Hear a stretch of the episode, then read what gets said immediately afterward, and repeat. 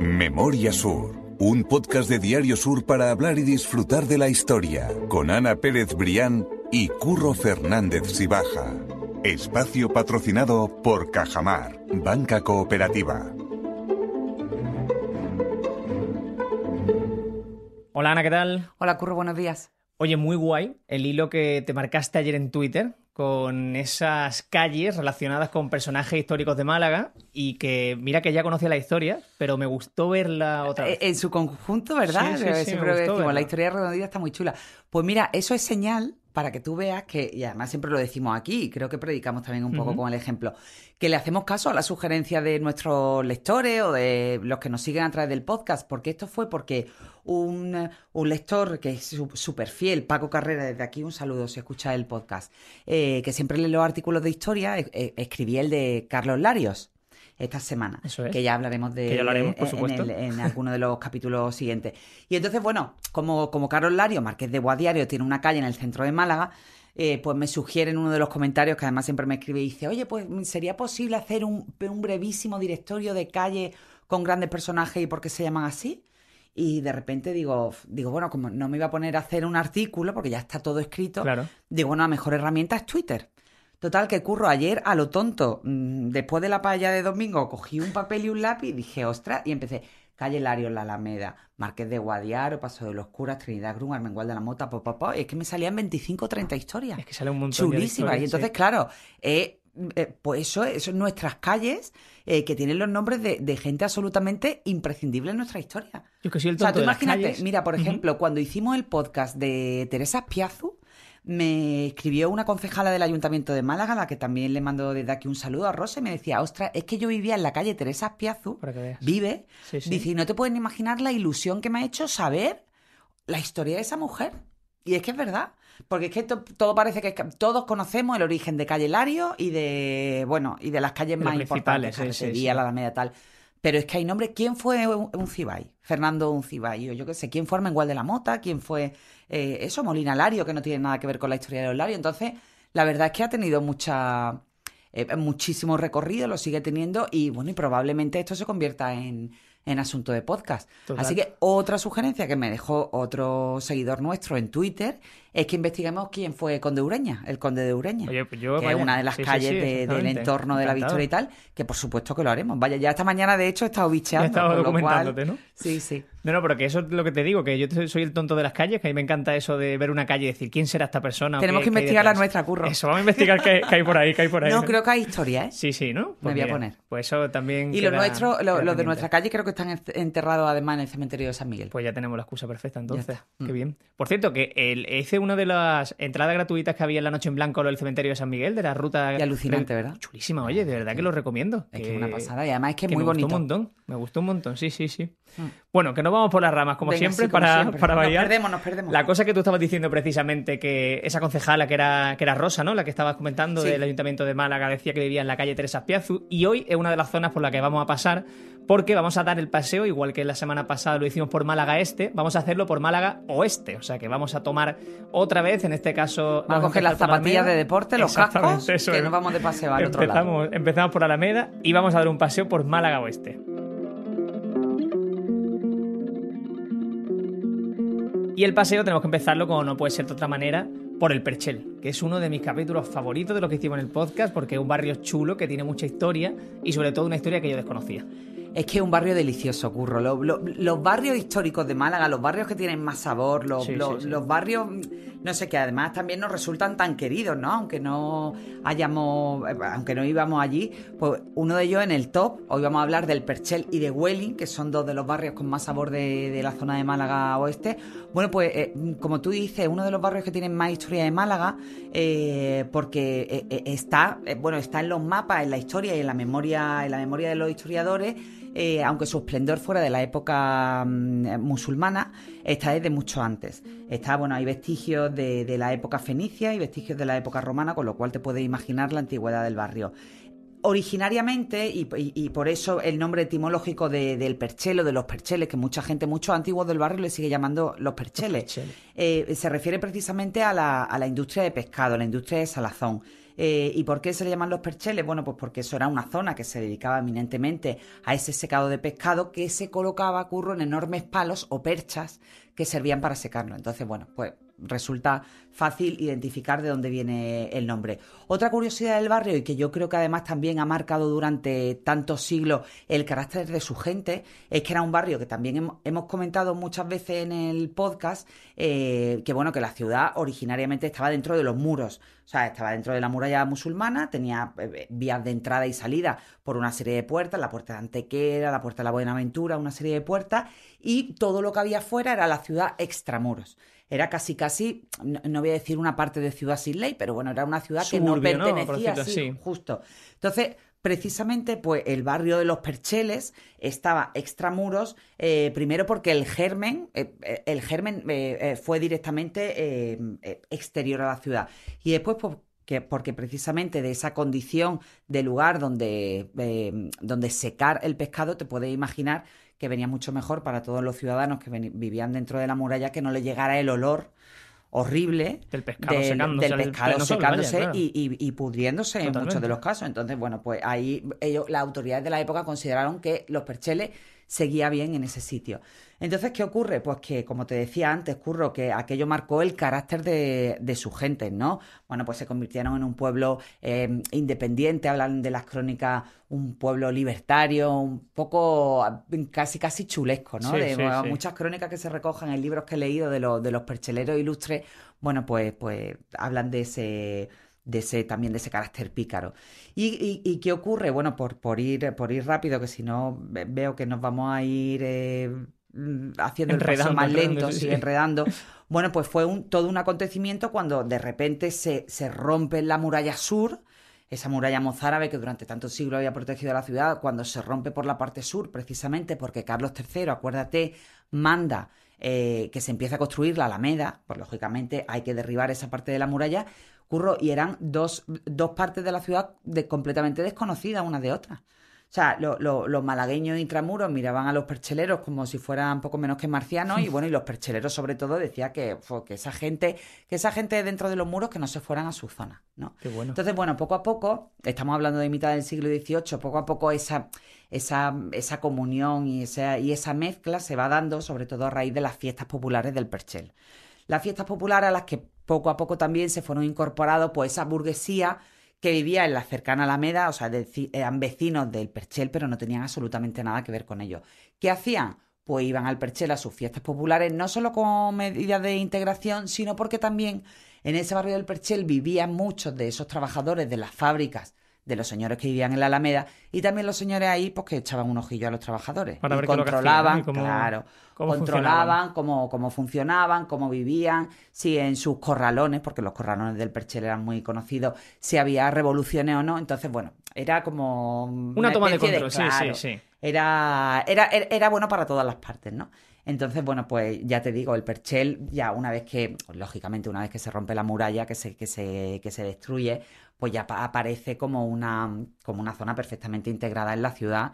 Bueno, y a día de hoy creo que no hay ninguna discusión, pero, pero sí que conserva ese barrio del Perchel, eh, ese, ese orgullo de ser el primer barrio netamente urbano de, de, la historia, porque como te he dicho, su esplendor con los alazones vino en la época musulmana, pero hay vestigios de época fenicia y de, y de época romana. O sea que imagínate, ahora que además dentro de unos cuantos metros vamos a hablar del primer barrio netamente obrero. Eso es. Bueno, pues su vecino, el primer barrio netamente urbano de la, de la ciudad de Málaga de entonces. Eso es, ahora llegaremos a ese barrio, a ese primer barrio obrero de Málaga, pero es cierto que el Prechel pues, se respiraba un ambiente diferente y lo vemos también entre sus gentes, porque históricamente ha dado lugar a personajes muy conocidos en Málaga, como Armengual de la Mota, que no hace falta decir dónde queda su calle a día de hoy. sí, pero hace falta decir, porque bueno, a lo mejor queda ya un poco lejos del capítulo y mucha gente no lo sabe, que fue un chico del Perchel, un chico súper humilde, que conoció en un día de, venta de pescado ambulante con sus padres por la playa, pues conoció a un gran eh, canónigo que lo, que lo acogió y le dio estudios, le dio proyección y se terminó convirtiendo, bueno, pues en un obispo de, de, de, de alta alcurnia, ¿no? Antes tú sabes que las clases sociales estaban divididas entre burguesía, el clero y el, y el pueblo llano, bueno, pues él formó parte del, del top de la estructura del clero. Y él había salido de una playa de, del Perchel. Y una referencia también en Cádiz, porque una de las calles... Fue obispo de Cádiz, Exactamente, justo. y una de las calles que está justo a la catedral de, junto a la catedral de Cádiz es precisamente también Armengual de la Mota, o sea que la gente justo. sepa también Sí, que... sí. Y él fue además el promotor, uno de los grandes impulsores de la catedral de Cádiz. En Cádiz es muy conocido y se le quiere mucho a Armengual de la Mota. Exactamente, pues igual que estaba ese personaje más relacionado con el mundo eclesiástico, también estaba Pepita Durán, que era una bailadora que me gusta mucho la definición que tú hacías, que era la Penélope Cruz de la época. Sí, totalmente. Es que la gente lo, lo entiende así perfectamente, porque era una bailadora de origen gitano también, muy, muy humilde. Bueno, que por una serie de circunstancias del destino, eh, primero se casa con un bailador súper conocido, con Gabriel de, de la Oliva, y después, eh, bueno, eh, se divorcia, pero no se llega a divorciar, porque lógicamente en aquella época no existía el divorcio. Y entonces Pepita, que ya era una estrella bastante consolidada, pues se, se- se enamora de un lord inglés eh, con el que tiene siete hijos. Claro, todo ello hijos eh, no, no contemplados dentro del matrimonio. Claro. Y entonces esa historia también, bueno, pues favoreció uno de los grandes culebrones de la, de la prensa europea de la época. Europea, ¿eh? Que ríete tú del culebrón de ahora de Tamara Falcó. Eso sí. O sea, el de Pepita fue, Fue mucho un más. escándalo, un escandalazo, porque claro, ya nunca se llegó a divorciar. Y ella también salió del Perchel. Pues hay, esa- hay grandes, hay grandes nombres de, del Perchel que, bueno, que han dejado, que han dejado para la historia y que, y que son fabulosos.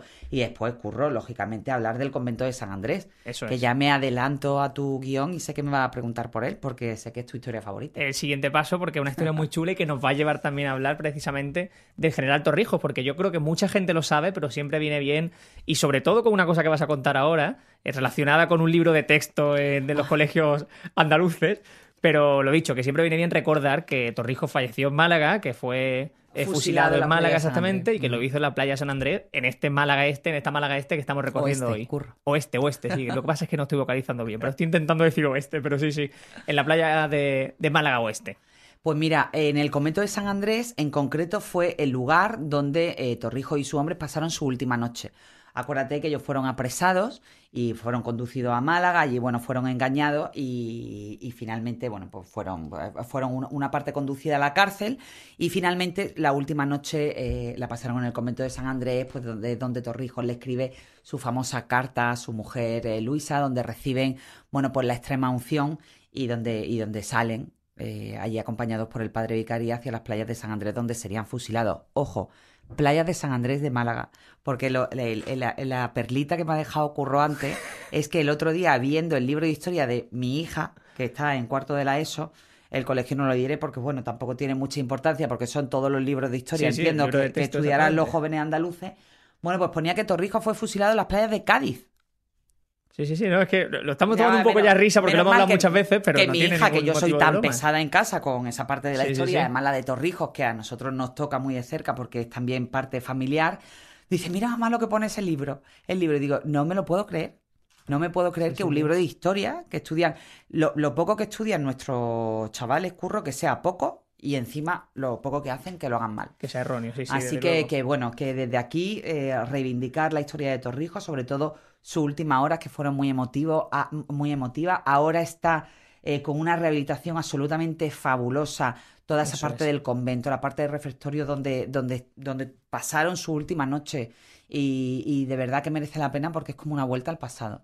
Y desde aquí, por supuesto, las gracias a la Asociación Cultural Torrijos 1831, que es la que está llevando casi casi a pulmón, como muchas de las asociaciones culturales que hay en Málaga, ese mantenimiento de la memoria y del legado de Torrijos y los suyos, ¿no? Ese convento de San Andrés, que la, para que la gente lo sitúe, está situado junto al Mercado del Carmen, Sí, que realmente es a la muy, espalda. muy accesible, exactamente. Y lo que tú dices, que ha sido reformado hace relativamente poco y que el resultado ha sido, ha sido muy, muy bueno, la verdad. Hablamos también entonces ahora, por dar un poco de un giro un poco más luminoso, de eh, las mujeres de la Trinidad, o mejor dicho, del, del, del, del, espera, lo tengo aquí apuntado, perdón, del llano de Doña Trinidad, que no confundir con el Con- llano... con el barrio de la con el Trinidad. barrio de Trinidad, exactamente, sino que es el llano de Doña Trinidad Grun, en este caso. Una cosa es el barrio de la Trinidad y otra cosa es el llano de Doña Trinidad Grun, que es donde vamos a hablar ahora, que también Eso lo es. podemos considerar Málaga Oeste, aunque hay que subir un poco con respecto a la playa. Quería traer esta historia, Curro, porque es muy interesante cuando pues, hablamos siempre, cuando hablamos de esa Málaga del 19, de esa Málaga luminosa, hablamos siempre pues, de la industria textil, de Industria Malagueña S.A., que fue la fábrica de Lario y Heredia, o de la Aurora de Carlos Lario, de la siderurgia, con la Constancia, con la Concepción, que eran de Manuel Agustín Heredia. Pero había otra serie de fábricas que también fueron muy, muy importantes y que contribuyeron a ese esplendor de Málaga. Y una de ellas estuvo precisamente en el llano de Doña Trinidad. Y fue una fábrica que a mí me encantó ver la foto que exportaba estuches de lujo, curro. Bueno, una fábrica fabulosa que llegó a dar empleo a, más de 400 personas, la mayoría de ellas mujeres, por eso, por eso esta historia resulta tan singular, y que fue puesta en marcha por un comerciante de origen gibraltareño que se llamaba Federico Vilche, y bueno, pues fue la auténtica referencia de la época. Aquello por, bueno, porque la gente se haga una idea, lo va a entender muy bien, eh, atendía absolutamente todo el proceso de fabricación de los estuches de lujo, desde que llegaba el arbusto en sí para construir eh, para, para, extraer esa madera, ese material, con el que estaban hechos los estuches, hasta las sedas con los que los recubrían, los herrajes.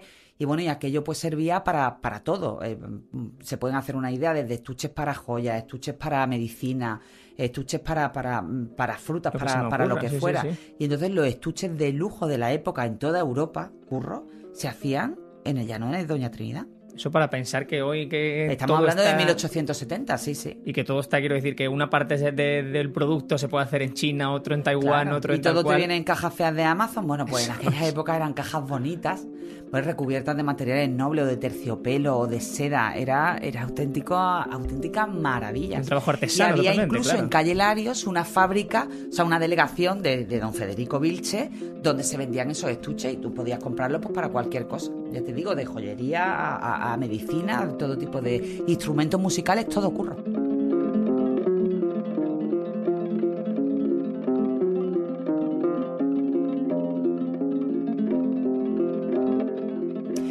Pero es que ya que hablamos de mujeres, curro, y de, y de, y de la Trinidad, en este caso ya el barrio de la Trinidad, por dar nada más un dato, eh, un dato histórico que a mí me encanta, en el año 1810, cuando fue la, invasión de tropas napoleónicas, las mujeres de la Trinidad fueron las responsables de que a su barrio, bueno, posteriormente sí, por supuesto, fue conquistado, pero que no avanzaran las tropas de Napoleón, o al menos para que se convirtieran en una auténtica ratonera, ¿no? Entonces muchas veces fue, fue la, la historia perfecta de David contra Goliat, ¿no? Porque las tropas de Napoleón, como te digo, estamos hablando del año 1810, que por cierto fue dos años después de la batalla de Bailén, ¿te acuerdas que la, semana pasada hablábamos de, este, de Teodoro que había, que había luchado, que se tuvo que ir precisamente de gobernador de Málaga, que estaba la ciudad encantada con él, para luchar en la batalla de Bailén? Bueno, pues dos años después de esa batalla de Bailén, a pesar de la, de la victoria española, bueno, pues las tropas napoleónicas van avanzando, entran en Málaga por Teatino y cuando llegan a la Trinidad, pues se encuentran allí con una auténtica ratonera.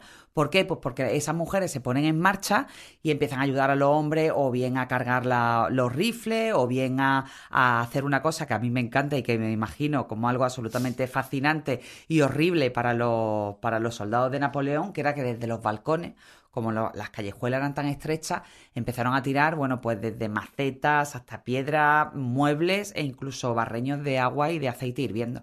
Entonces imagínate lo que fue aquello para las tropas de Napoleón, que no sabía por dónde le llegaba el, enemigo, la, artillería. Bueno, desgraciadamente muchos de esos habitantes de la Trinidad, sobre todo las mujeres, fueron, bueno, pues apresadas y represaliadas. Pero bueno, no quería que quedara tampoco esa pequeña huella en eh, Málaga Oeste de la valentía y el arrojo de, esas grandes mujeres de la Trinidad. No, está muy chulo porque hablar eso también de, Málaga Oeste, como saber, es hablar también mucho de mujeres, así que eso también merece la pena pararlo y contarlo.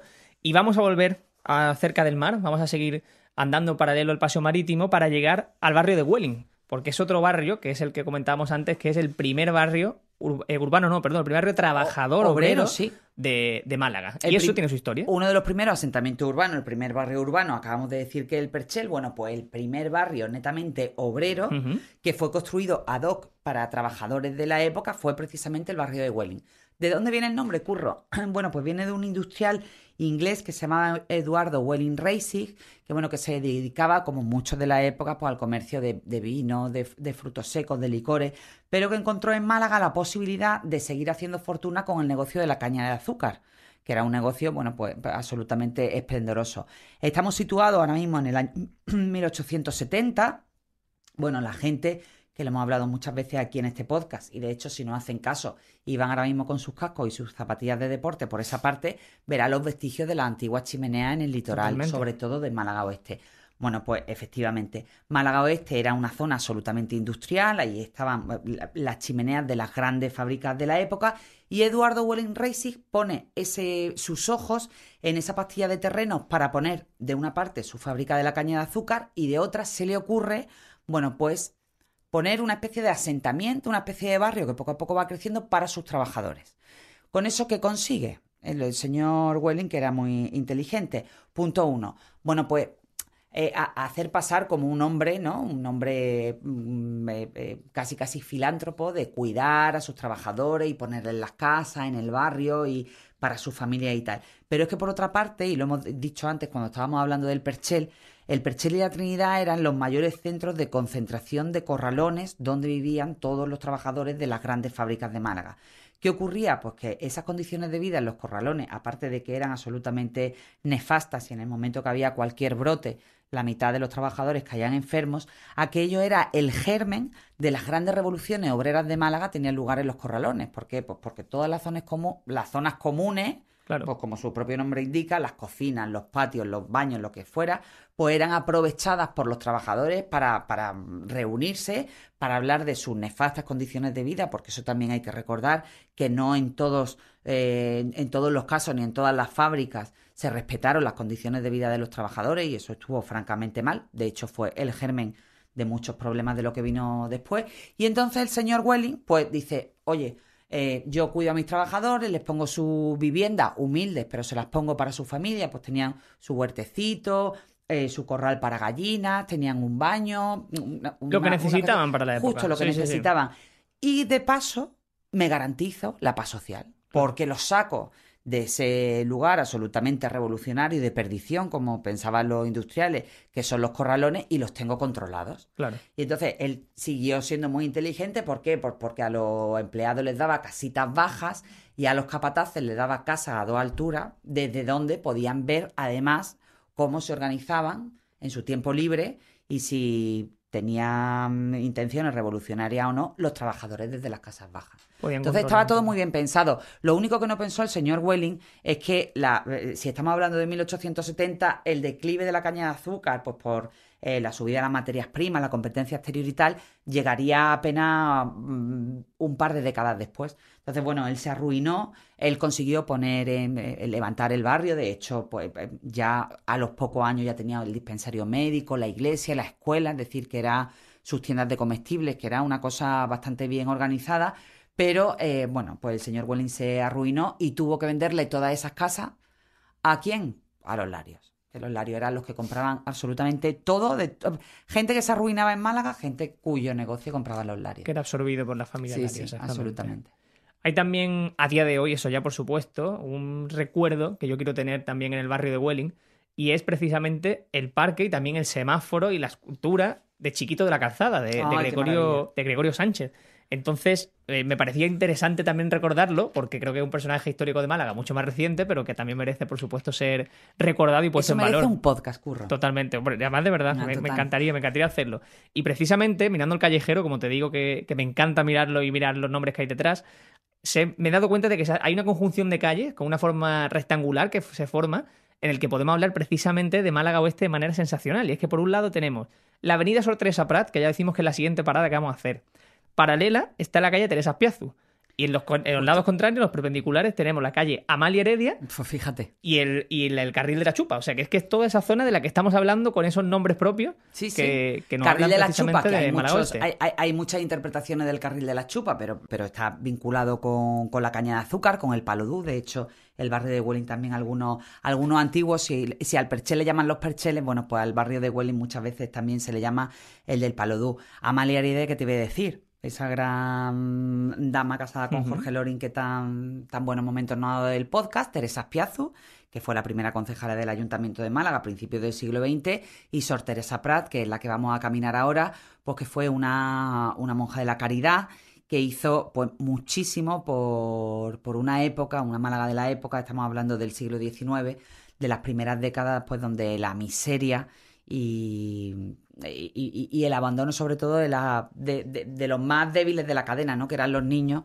pues, pues vivían en condiciones francamente mejorables, ¿no? Entonces, ella hizo mucho, eh, ese, esa enorme avenida de Málaga Oeste que pasa por delante de Tabacalera, eh, tiene el nombre de Sor Teresa Pras porque cerca de allí, eh, lo que hoy es la térmica, bueno, pues Sor Teresa Prat estuvo durante tres décadas en la Casa de la Misericordia, llamada también la Casa de la Misericordia, atendiendo a esos niños huérfanos, a esos niños con, sobre todo niños huérfanos, eh, o, niños que, no tenían directamente ningún tipo de, vínculo familiar.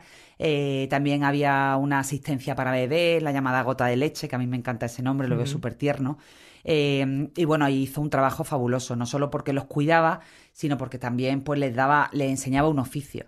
No, pues le enseñaba, pues imagínate, pues de lavandería, plancha, eh, mm, pastelería, sí, panadería, trabajos de artesanía y trabajos con las manos para que realmente ellos se pudieran buscar la vida y pudieran ser autónomos una vez que salieran de, del asilo, ¿no? Ya tenemos situada a Sor Teresa Prat en la historia de Málaga. Vamos a recordar que la Casa de la Misericordia estuvo abierta hasta 1987 y que la térmica es lo que es desde 2013. Para sí, justo, bueno, el, asilo en la Casa de la Misericordia estuvo hasta 1987, después fue centro cívico. Que mucha gente, tú no te acordarás, Curro, porque tú eres del 93.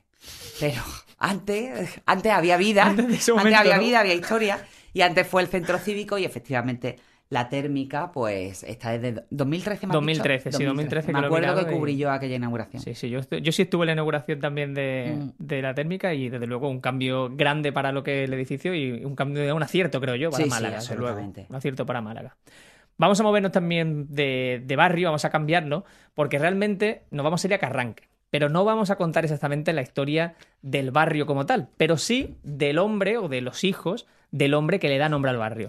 Vamos a situarlo un poco en el mapa. Lo primero que tenemos que conocer es a Jerónimo García Carranque, que era un comerciante que venía, si no me equivoco, de, Zamora, ¿no? Exactamente. Y que tenía dos hijos que se metieron en un lío bastante importante. Pues sí, efectivamente, sus hijos Pedro y Sebastián, bueno, como tú bien dices, pues el señor Jerónimo eh, García Carranque vino de Toro a buscar fortuna en Málaga, estamos hablando pues del siglo XVII. O sea, tenemos que ir, en concreto del año 1676. Vino a Málaga a buscar fortuna, se estableció, de hecho, bueno, pues el nombre de Carranque eh, bebe, eh, está inspirado en, el legado de este señor que vino de Zamora, ¿no? No del Valle de Camero, de donde venían los, los demás, sino de Zamora. Entonces, bueno, pues su hijo, como te digo, por no irme por las ramas, Pedro y Sebastián, en ese año 1676 se metieron en un, en un lío fabuloso eh, con motivo de un culto que había en la iglesia de los santos mártires y entonces, bueno, pues mm, se ve que hubo una especie de trifulca, no se sabe, las crónicas de la época, yo aquello lo leí en el archivo de Narciso Díaz Escobar, no está muy claro si fue por una cuestión de honor, por una cuestión de falta, eh, de falda. El hecho es que Pedro y Sebastián Carranque ni siquiera esperaron a que terminara ese culto, estaba expuesto el Santísimo, una, una cosa muy solemne en la iglesia de los mártires, y entonces se batieron en un duelo a espada y a puñales con otros dos hermanos que eran Luis y Francisco de Velázquez, y bueno, y en menos de un minuto montaron una en la plaza, en el, dentro de la iglesia de los mártires, que terminó con un muerto, con el cura que le empezó a vociferar que aquello era terreno sagrado, que se fueran de allí, que estaba expuesto el Santísimo, lo terminaron hiriendo también en una mano, y bueno, pues imagínate, aquello por la, mm, se cuenta en las crónicas, las paredes manchadas de sangre, un escándalo que se montó con la gente metida debajo de los bancos, absolutamente aterrorizada, y bueno, pues los protagonistas fueron los, una parte, los dos hijos del señor Carranque. ¿Qué ocurrió? Bueno, pues que después del sepelio del pobre desgraciado al que mataron, ¿qué vino? El juicio. El juicio a los, a los hijos de Carranque. A los hijos de Carranque. A los hermanos Velázquez no, porque ellos tuvieron más visión y huyeron rápidamente de la ciudad, pero a Pedro y a Sebastián sí que lo apresaron, los llevaron detenidos, por supuesto, a nuestra plaza de las cuatro calles, donde estaba la cárcel, y fueron sometidos a un juicio sumarísimo y fueron condenados a ser ahorcados y arrastrados. Bueno, una, sentencia que tal y como he hablado muchas veces en este podcast ya nos sorprende, porque aquellas sentencias que ponían, cuando hemos hablado de la horca en Puerta del Mar, los castigos que se hacían en la cárcel de las cuatro calles, que eran cortadas las cabezas y puestas a la entrada de la ciudad para que sirviera de aviso a los forasteros que venían para que se cuidaran muy mucho de cometer ningún delito. Entonces, bueno, ahorcado y arrastrado, bueno, pues una pena habitual para, para la época. Y el padre, el pobre padre que, que, bueno, que probablemente no estaría metido en ese, en ese mm, conflicto, pues fue condenado al destierro. Es curioso, es curiosa esa historia Pero también. sí se quedó ese germen eh, de esa huella de ese gran comerciante que fue Carranque, Jerónimo García Carranque, se quedó en el barrio eh, al que hoy da nombre y que es uno de los principales de Málaga Oeste. Curioso, por eso, ¿no? No es el barrio, de- el origen del, del barrio de Carranque, pero es una historia relacionada con la persona que le da nombre al barrio. Claro, es- bueno, para que la gente, claro, para que la gente que, que vive allí, pues que sepa de dónde viene Carranque, que muchas veces damos los nombres por hecho, curro, Sí. y no lo son en absoluto. Totalmente, totalmente. Y hablábamos precisamente de esa muerte de los dos hijos de, de Carranque. Y vamos a acabar entonces en el cementerio, pero en este caso en el cementerio de Málaga Oeste, que es el cementerio de San Rafael. Por supuesto, nos vamos a ir muchos años después, porque realmente la inauguración, o digamos la primera persona que entra eh, para ser enterrada en ese cementerio, se produce el 1 de octubre de 1867, o sea que estamos ya en la segunda mitad del siglo XIX. Y desde luego lo que vemos. Curro, un y niño de dos años. Eso, que era un niño de dos Que, años. que- sí, que sí. fue enterrado como un párvulo. Un párvulo. Ya, era una, una palabra que se utilizaba mucho en aquella época y, y- y no era nada extraño que fuera, porque en aquella época había mucha, mucha mortalidad de niños. Totalmente. Y lo que vamos a ver es eso, ¿no? Que allí quien acaba enterrándose, al menos inicialmente, son las personas de Málaga que no tenían tantos recursos como para poder ser enterrados en el cementerio de San Miguel, que es el, el Mm. más conocido, ¿no? Dentro de la ciudad. Efectivamente, Curro, vamos a ver. Por, dar un poco el contexto, la gente lo va a entender perfectamente. Eh, hemos dicho muchas veces que antiguamente, bueno, la gente se, se, enterraba al abrigo de la iglesia, en los patios y, y- y en las zonas más cercanas. Cuanto más cerca del templo, mejor. ¿Qué ocurre? Bueno, pues que ya llega un momento en que hay tantos enterramientos y hay tanto peligro de epidemias, porque en el momento en que tú enterrabas a alguien con fiebre amarilla en la puerta de la iglesia de los mártires, tú te podías imaginar el efecto que podía tener en la calle de enfrente, que era la de Pozos Dulces. El brote, sí, Entonces, sí. ¿qué ocurre? Ya las autoridades de la época ponen pie en pared, dice que eso ya no puede ser. Carlos III emite una real cédula diciendo que desde ese momento, eh, que estamos hablando de principios del siglo XIX, todos los muertos tienen que ser enterrados en las afueras de la ciudad y ahí surge, a principios del siglo XIX, el germen del cementerio de San Miguel y se planifica otro en, en la otra parte de Málaga, en la zona oeste, que es el cementerio de San Rafael, los dos arcángeles. ¿Qué ocurre? Pues el cementerio de San Miguel se acomete eh, y un poco eh, eh, esa, esa evolución unido a las grandes familias que se iban enterrando allí como que fue dándole impulso y lustre al cementerio de San Miguel. ¿Qué ocurre? Que el cementerio de San Rafael se queda rezagado. A medida que va creciendo el de San Miguel y que se va también colapsando, las autoridades dicen, ojo, que el cementerio de San, de San Rafael lo tenemos completamente abandonado. Se pone en marcha un proyecto, un proyecto que se encarga al arquitecto municipal Cirilo Salina, que de hecho hay unos mapas antiguos, que es un, un- un proyecto fabuloso con una capilla, es decir, el, el hermano, el hermano del cementerio de San Miguel iba a ser el cementerio de San Rafael. ¿Qué ocurre? Que había problemas económicos, que las autoridades estaban ven a meterle prisa a Cirilo Rodríguez para que a Cirilo Salinas, Salinas. perdón, para que terminara pronto el proyecto porque no había dinero y necesitaban espacio para seguir enterrando a gente porque el de San Miguel ya estaba creciendo. Y además, casualmente, pues la gente que tenía menos recursos, según las tasas de enterramiento, pues iban a enterrarse al cementerio de San Rafael. Entonces sí que cuando yo escribí el artículo de muerto rico, muerto pobre, pues se ve muy bien esa diferencia de clase social incluso en la muerte, ¿no? Claro. Entonces, vaya, de hecho, el cementerio de San Rafael, eh, que hoy es un parque que necesita ser, ya hay un proyecto de, de rehabilitación, eh, bueno, pues era, era considerado el batatal. Muchos antiguos pues lo seguirán llamando el batatal, pues porque aquello era un campo de batatas. Eh, así que, que bueno, que, que finalmente por esa, por esa serie de coincidencias históricas o de, o de enterramiento a dos velocidades, pues el cementerio de San Rafael se queda como el cementerio pues, de la gente más modesta. Y después ya, bueno, con los fusilamientos ya en una época más cercana y más dolorosa que, que bueno, que posteriormente dieron a ese, a ese monumento Mm. para la reconciliación con los, con los muertos víctimas de, de la represalia de la época franquista, de la dictadura. Ese mausoleo en forma de pirámide, como estabas Muy diciendo. bonito. Y además tengo que decir que yo he ido en algunas ocasiones a los actos conmemorativos de... mm, De, De las víctimas, ¿no? Por la justo, guerra de, la- civil. de las víctimas y...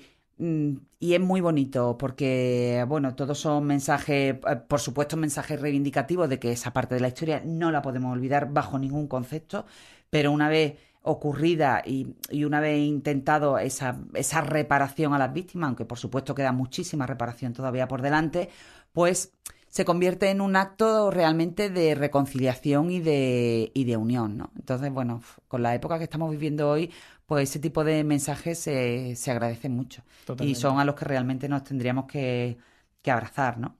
Mucho mejor no irían las cosas si pensáramos en, eso, en esos términos. Pues sí, solo puedo subrayar lo que, lo que has dicho.